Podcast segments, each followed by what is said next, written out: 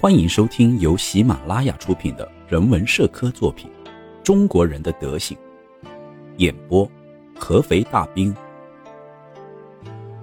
第十三章：缺乏公德心。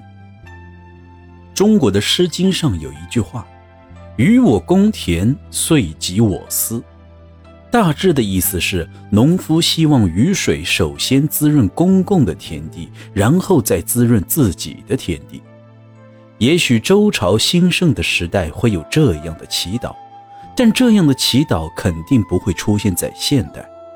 中国的政府实行的是家长式的统治，统治者希望臣民们像子女对待家长一样对自己唯命是从。一个在种植园干活的奴隶，将“人人为自己，上帝为大家”改成了“人人为自己，上帝为自己”。这位奴隶不经意间道出了普通中国人的心声：“我只能顾得上自己。”对普通的中国人来说，政府的事情完全轮不到自己担心，因为政府是很强大的。而对于身为家长的政府人员来说，家庭成员应该自己照顾自己。我要维系的是这个家。总而言之，在灾难来临之前，政府是不会做什么事情的。人们都很清楚，政府之所以治理各种灾害，是为了不影响税收。百姓也会本能地做一些避难防护措施，因为他们不希望政府以这种理由增加他们的苛捐杂税。从中国的道路状况完全可以看出政府对公务及百姓的关心程度。在中国。每个城市都有石子铺成的公路，道路四通八达，连接很多城市。保养道路并不用花很多钱，但政府和百姓却从来不去维护保养，最后导致很多城市的道路早已经损坏。这些破败的道路不但没有为大家提供便利，反而成了出门时的障碍。就算这些道路是毁坏在明末清初的战争中，战争过后也有两百多年的时间可以修复，但是这些道路从来没有修复过，也没人想过要修，最后就变成了今天看到的这种破败的样子。政府与国民的想法都是一样的自私，百姓们觉得没有必要，更没有义务去关心所谓的公共财产。只要守好自己的财产就够了。民众们始终有“普天之下莫非王土”这样的想法。整个国家都是皇帝的，道路当然也是。所以皇上的事用不着我们操心。但是田地旁边的道路就不一样了。农民们认为自己交了税，田地旁边的道路和田地就都是属于自己的。于是，农民充分利用田边的道路，扩展面积，挖沟渠，最后可以供人行走的道路越来越窄。一旦农田反复被暴雨冲垮，田间的道路就会完全无法行走，而变成一条水沟。西方人所说的道路权，中国人完全不懂。有些航行在北京至天津的乘客，偶尔会发现。北运河上的一些地方总是竖着一些小旗，打听后才明白，原来水的下面有水雷，而旗子是提醒船只绕行的标志。还有一支部队在训练时将大炮架到了交通干线上，使周边村子的牲口受到了惊吓，造成交通阻碍，引起了严重的交通意外。一些商人把马车停到路的中间装卸货物。还有些农夫将砍倒的树直接横在道路上，他们完全不管其他行人，只顾自己。城市的生活是惬意舒适的，但城市道路却因为街边杂七杂八的货摊而变得十分拥挤。除非皇帝驾临，否则小贩们不会将货物移开。而在皇帝离开后，小贩们又会回到原来的地方吆喝叫卖。中国的很多城市街道两旁都摆满了东西，各种手工艺人都在路边支起零食店铺，杀猪的、理发的、做木工的、卖小吃的、箍水桶的，甚至有些女人因为自家院子太小，把被褥挂到大街上晾晒。在中国，似乎什么东西都可以摆在街上。阻碍交通的不只是那些流动小贩，木工们在自己的摊位前摆放一堆木头，开染布房的在店铺前晾着五颜六色的布料，做面条的将拉好的面条挂在货摊前。对这些摊主而言，摊铺前面的空地是属于自己的，他们可以随意摆放任何东西。中国人从不承认，既然占有就应该负起修补的责任这样的观念，而且每个中国人都有这样的想法：自己没钱又没时间，怎么修？至于一群人合作来修路，更不可能。每个人都想出最少的力，得到最多的好处。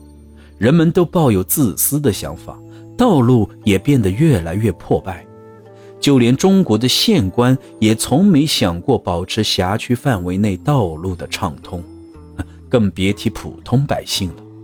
中国人对公共财产总是一副漠不关心的样子，却总是想着将那些公共财产据为己有。城墙上的青砖被盗走了，铺路的石头也拿回家垫院子了。最夸张的是，有一个港口城市，一座外国人墓园围墙上的砖。被全部扒走。几年前，京城的皇宫里发生了一件盗窃案，紫禁城某个宫殿上的铜瓦大量被盗。这宗窃案曾轰动一时，很多中国人觉得，在十八个省份中，皇上的东西是最容易被偷的。总是有人问，中国人是否爱国？这个问题无法用一句话来回答清楚。中国人的民族感情非常强烈，特别是知识分子，他们敌视外国人，认为西方的发明来源于中国。最近几年，湖南省出现了很多诽谤外国人的文章，这些作者希望可以借着混乱将洋鬼子赶出中国，就像西方人对无政府主义的抵抗一样。发表这样排外的文章，很值得称颂。对西方国家的憎恨以及误解，导致了这种过激的排外事件的发生。有人认为这场运动是中国人爱国主义精神的体现，但是引起这场运动的中国人的目的是什么？是出于爱国主义精神，还是为了哗众取宠获得金钱？这些问题若没有证据，任何人都说不清楚。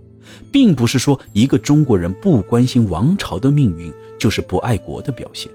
我们完全可以说，无论在什么朝代，中国人的民族感情都不会改变，就是极度冷漠。孔子的《论语》中有一句很有哲理的话，很符合中国人对公众事务所抱有的态度。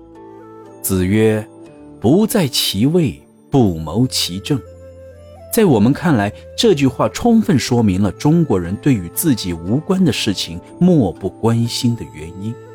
对于中国人的冷漠，号称法国西天喇嘛的古伯查先生谈到了他的经历。道光皇帝驾崩那年，我正在四处旅行，在一个茶馆喝茶时，我看到了一些正在聊天的中国人。我们对皇帝驾崩之后哪个皇子会继承皇位十分感兴趣，于是问他们：“谁知道皇上的三个儿子哪一个会继位啊？”当时的官员分为两派，皇子会依附哪一派呢？新上任的皇帝会有怎样的政策呢？等等。结果他们抽烟的抽烟，喝茶的喝茶，完全不理会我。他们的冷淡让我很不舒服。这时，一个中国人走过来，拍拍我的肩膀，有些嘲讽地说：“这些是大臣们管的事，老百姓操这心干嘛？”周围的人也随声附和。最后，这些中国人示意我茶凉了，该离开了。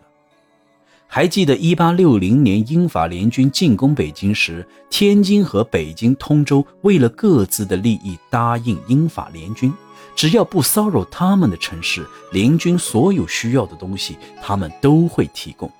于是，英国军队就有了在山东买来的骡子。外国人从香港雇来很多中国人做苦力。这些中国人曾经作为俘虏被剪掉了辫子，我们可以看出中国人的爱国精神和公德心与我们盎格鲁撒克逊人完全不同。有些地方为了反对统治者的压迫和繁重的苛捐杂税，组织起了武装起义。在头领的带领下，政府很快就会妥协。但是事情平息后，这些带头起义的人都会被迫害致死。他们为了公众的利益而付出了生命，这才是真正大公无私的公共精神。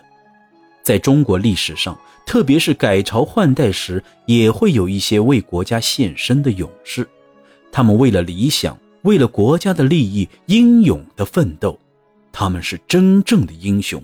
只有在这样拥有大无畏精神的英雄的带领下，中国人才能成为真正的爱国者，激发出隐藏在他们冷漠背后的一腔热血。本集内容演播完毕，感谢您的聆听。方便的话，给一波点赞加评论，点赞越多，您福气越多；评论越多，您的钞票也越来越多。